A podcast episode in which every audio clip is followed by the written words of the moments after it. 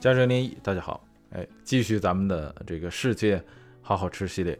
如果大家来北美啊啊，这个出差也好，旅行也好啊，或者你就是在本地啊这个生活，有的时候你住这个宾馆呢啊，其实无论是加拿大也好，还是这个美国也好，都是一样的。你住在这个宾馆或者酒店的话，我相信绝大多数朋友都会找那个提供早餐的那种酒店。哎，免费的也好，就是包括在这个住宿费里也好，还是这个要自己单独付费也好，你留意一下，你会发现有一些酒店的那个早餐菜单上啊，会写上说我们提供 continental breakfast。哎，这个词如果把它直接翻译过来的话，应该叫做这个大陆早餐。凡是把这个 continental breakfast 印到酒店的这个招牌上的，或者是这个菜单上的，它都是一一种揽客，类似于炫耀型的宣传。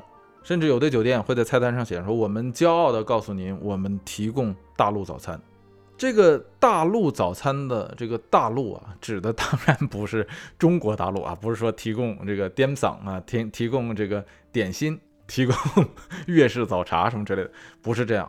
它这个大陆也不是北美大陆啊，它这里头的这个大陆式早餐的大陆指的是欧洲大陆，哎，也就是。欧陆欧陆风格或者欧陆式的早餐，大陆早餐这个词啊，其实它的起源呢，并不是美国，而是英国，因为英国不属于欧洲大陆嘛，是吧？所以欧英国人说大陆的时候，指的就是欧洲大陆。英国人最早在这个酒店呢或者饭店中提供说我们提供欧陆式早餐的啊，这个意思呢是一种揽客方式，因为大家也都知道，英国的这个饭菜呀，实在是太差劲了。英国人吃的差劲，和他自身不会做饭当然是有很大的关系，但是更重要的是他那儿的资源就很少，再加上啊这个大航海时代之前，英国是一个比较穷的地儿，在未航海之前，欧洲和亚洲的这个香料生意也没他的份儿，所以英国它不像欧洲大陆，像法国呀、意大利呀，尤其意大利，它跟亚洲之间的这个陆路往来特别的近。那它是个枢纽型的地方啊，所以那儿的货品在自古以来，它就是一是充充足，二是便宜，是吧？你再转手卖回到这个西欧，尤其像英国这样地儿，就变得非常的贵了。所以英国的传统上就是因为这样啊，它没有这个好吃的啊，但是至是至少是没有能够拿得出手的啊，这个扬名海外的这样的好吃的。哎，并不是像很多人理解的说他他勤劳，所以他不会做饭，跟那个没关系，这是历史的原因造成的。早先的时候，大家知道英国的早餐吃什么啊？你不是说现在啊？你现在去英国旅行，早餐早餐的那个可选项很多。早先的时候，咱们说是吧？就不不往远了说，咱们就说呃，这个维多利亚时代，呃，再往前，维多利亚时代是十九世纪中叶吧？啊，咱们说十九世纪中叶往前，英国人嗯，早晨或者说嗯，咱不说早晨，咱不说全天他有什么可吃的？首先来说，最出名什么？黑布丁。听着名就很黑暗料理是吧？呃，这英格兰的特色呀，名字叫布丁，但实际上是一种血肠。但是和咱们的血肠不一样啊，它那个血肠是用猪血，有的时候就是用牛血，然后混这个猪的这个肥肉，加上牛的肥肉，再加上呃燕麦，有的时候就是大麦，反正就是喂马的那个呃材料，知道吗？把它磨磨磨磨磨磨，把这些东西磨成粉。哎，或者是细小的颗粒，然后哎加到这个猪血、牛血，加上这个猪油、牛油的这一摊东西里头，再放进大量的盐。那早先的时候调料都很少，就盐，然后最多加点薄荷，你看薄荷叶儿，你知道吗？进去，哎，最传统的那种。现在调料多了，你可以放什么百里香啊，什么枯命啊，就是茴香啊什么之类的。哎，总之吧，哎，再给它捣捣捣捣捣捣成像浆糊一样以后，哎，灌到这个猪肠里。哎，定型之后啊，想吃的时候，你你把它拿过来切成片儿，上锅煎啊，或者有的时候就蒸、烤都可以啊。这就黑布丁。英格兰、苏格兰、爱尔兰啊都有这种黑布丁啊。很多人说那个爱尔兰的那个 haggis 啊很黑暗是吧？那个料理，英格兰古时候也一样啊，就是因为它贫瘠在那个时候。除此之外，就腌鱼啊，keepers 啊，这呃是英国的一种传统的，英格兰的传统的一种呃这个腌制方法。条件稍微好点的啊，能有两片培根算不错的了啊。哎，就猪五花嘛，是吧？培根这个东西对于欧洲来说也是外来货，对于英国来说更是了。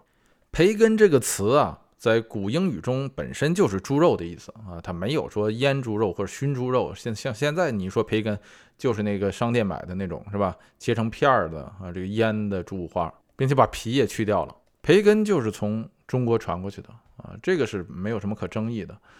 呃，它其实就是传统的咱们的腊肉。古时候贸易往来啊，这个丝绸之路的时候，很多旅行者啊身上带这个腊肉，因为它防腐嘛，它的保存时间长。哎，就这样一点一点传过去的。那后来啊，效仿这种方法啊，才出现的这个今天的这种培根。所以真就是只能吃这些啊。这个你要说整点菜什么的，最多也就是蘑菇。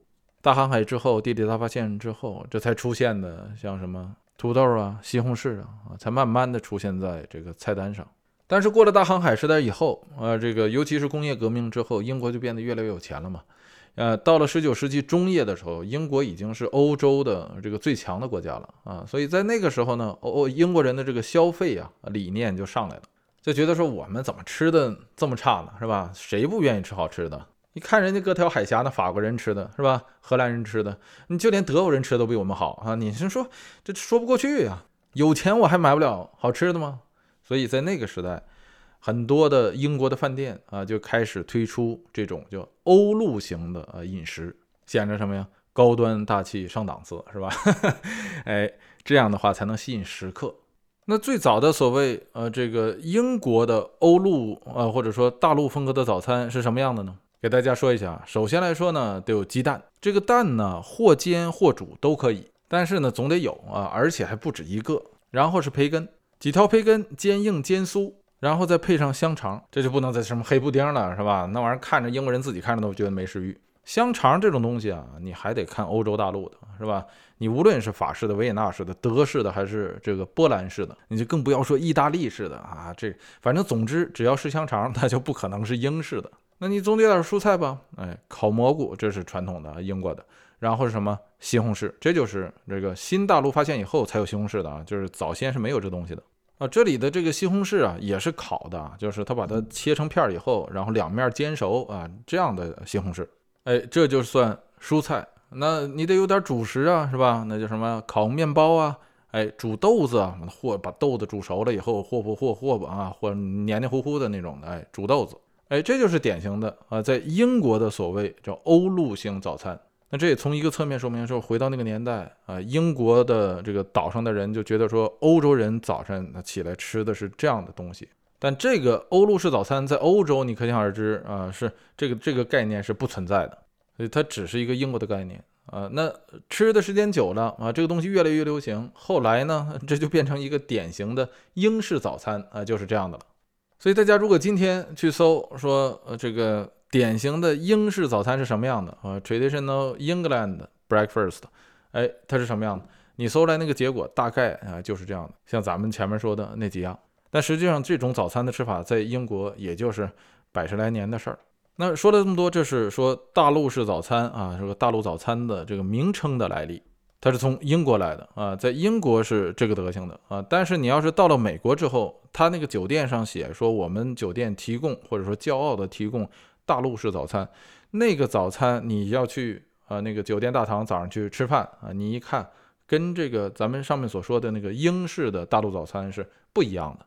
一般在美国和加拿大的这种呃酒店说我提供大陆式早餐的呃，你下去一看它是什么样的呢？首先来说啊，它的形式呢基本上是自助。当然也有那种说一个超大的盘子给你一起端上来，然后上面的所有东西都给你配齐了的也有，但是那样的稍微是比较高级一些的酒店，那种情况大部分它不包括在房费里的啊，大部分的大陆早餐都是自助的，但是里头的内容它就算给你端上来，它那个内容也都差不多。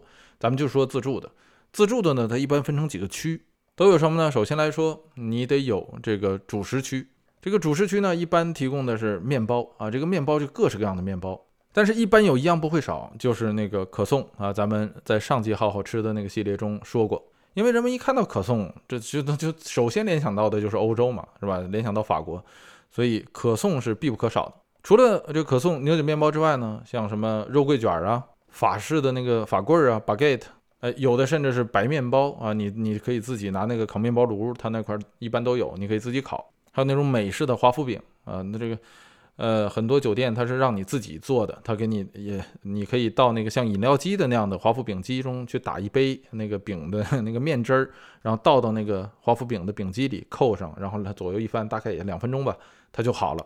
同样的道理还有啊，就那个美式那个早餐煎饼，就 pancake 啊，那个东西也是很多也是自己做的啊。你你你拿一勺往那一盛，然后它那个自动饼机，它就过一会儿它就滚出来一个。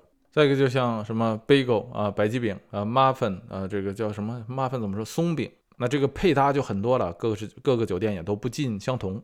那主食区往下还有个肉蛋区是吧？这个肉就是什么培根呐，啊香肠啊，蛋有煮鸡蛋也有炒鸡蛋。北美这边的炒鸡蛋和咱们概念中的炒鸡蛋是不一样的。首先来说，它用黄油炒；第二个呢，它不讲究热锅冷油什么之类这样的东西，所以它炒的那个蛋呢是很松散的。有时候我就开玩笑，我就总说，我说他这个炒鸡蛋炒的就跟那个就跟那个锯末子一样，或者那个包装那个泡沫塑料，你拿它在地上蹭蹭蹭蹭蹭蹭了一堆，那就像那个他那个炒鸡蛋那个感觉，就是很松散。哎，你要说它煮鸡蛋应该总一样吧？煮鸡蛋的确是都一样，都是煮出来的。煮出来以后呢，但是他把煮鸡蛋放冰箱里，所以你早上在这个美式的或者说这个早早餐厅里啊吃的那个鸡蛋，你管它要煮鸡蛋的话，全都是凉的，而且是冰凉冰凉的。不过对我来说还还行啊，我都不介意吃凉的。这个区呢，有的时候还会有奶酪，你可以和上一个区的那个面包啊什么搭配。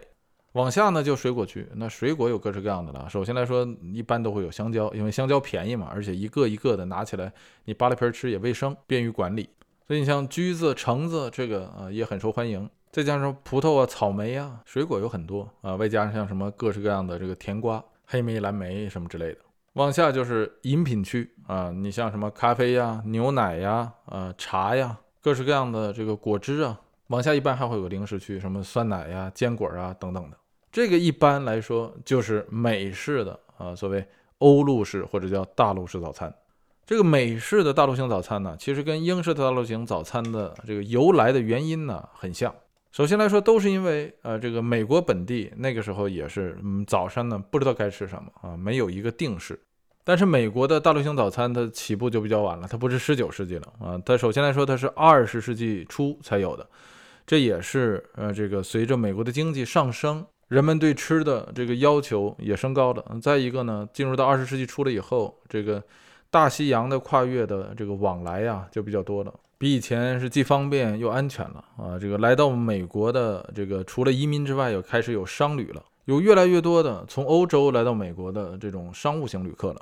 那这使得很多呃这个初到北美的啊这个欧洲人呢。初来乍到是非常不适应，也非常不喜欢美式的这种餐饮习惯，就是十分的油腻，并且还十分的单调。在那之前的美国呀，它的这个早餐呢，就算是稍微有钱的人家，据记载，就弗吉尼亚那边这庄园主的这个生活呀，早上起来吃的这个饭呢，一般也都是前一天晚上的剩饭。要特意做的话，哎，真的就是只有什么培根、鸡蛋、鸡蛋、培根，哎，再加上点面包啊，就这两样三样折腾。到了二十世纪初的时候，美国也开始有钱了。来到美国的这些商旅越来越多的时候，啊，不光是美国人自己对这个食品开始有要求了，那欧洲的呃来的这些旅客也开始抱怨说：“你们这个吃的实在是太差了。”所以在那个时代，一些高端的美国的酒店，比如五星级的酒店，开始推出这种所谓的大陆式早餐，就是欧陆式早餐。那非常有意思的这个口号啊，当初。啊，这个是主打什么呢？这欧陆式早餐主打一个关键字，叫做我们提供欧洲风情的清淡式早餐。所以你从这儿你就能看出来啊，这个美国人当初吃的都有多差啊！就连就咱们前面说的这些，这都能算得上清淡式的了，哪有一样清淡的，是吧？除了除了水果之外。不过总之，当初的这个高级酒店用这个嗯欧陆式早餐的这种噱头来吸引欧洲来的这个高级的游客。啊，同时也包括本地的食客。那是二十世纪初了呀，美国的物资也是非常丰富的。美国人做事儿一向都是大手大脚的，尤其上菜，菜码一般都很大。这一点上和东北是很像的。所以他既然说欧陆式早餐是吧？欧洲那么多国家呢，你哪个算欧陆式啊？所以不如给你来个这个全的吧，是吧？早餐自助啊，早餐 buffet，，你爱吃啥吃啥，自己选去吧。哎，这个商品呢，其实就是这样啊，你不在于你有多精，有的时候在于你多种类庞多，就像那个美国的那个超市一样，你一进去各式各样的这个商品，哎，种类繁多。你这个早餐也是这样，你说你的这个大陆式早餐，你单拿出来哪个啊，都很不精致，就包括可颂做的，都有的时候很糙，但是它多呀，给它看看着它就让人有那种赏心悦目的感觉，是吧？有一种满足感。所以美式的啊，美国的这个欧陆式或者大陆式早餐走的就是这套策略，吃不在精，吃爽了才行。而且一开就是一般是早上六点到上午十点，你吃去吧。那当初的人哪见过这个，是吧？自助倒是听过，那早餐自助这是头一回啊。所以这种形式很快的就火了。这种早餐形式在北美地区大面积的出现，同时它由于是自助嘛，所以它就也没有一个定式。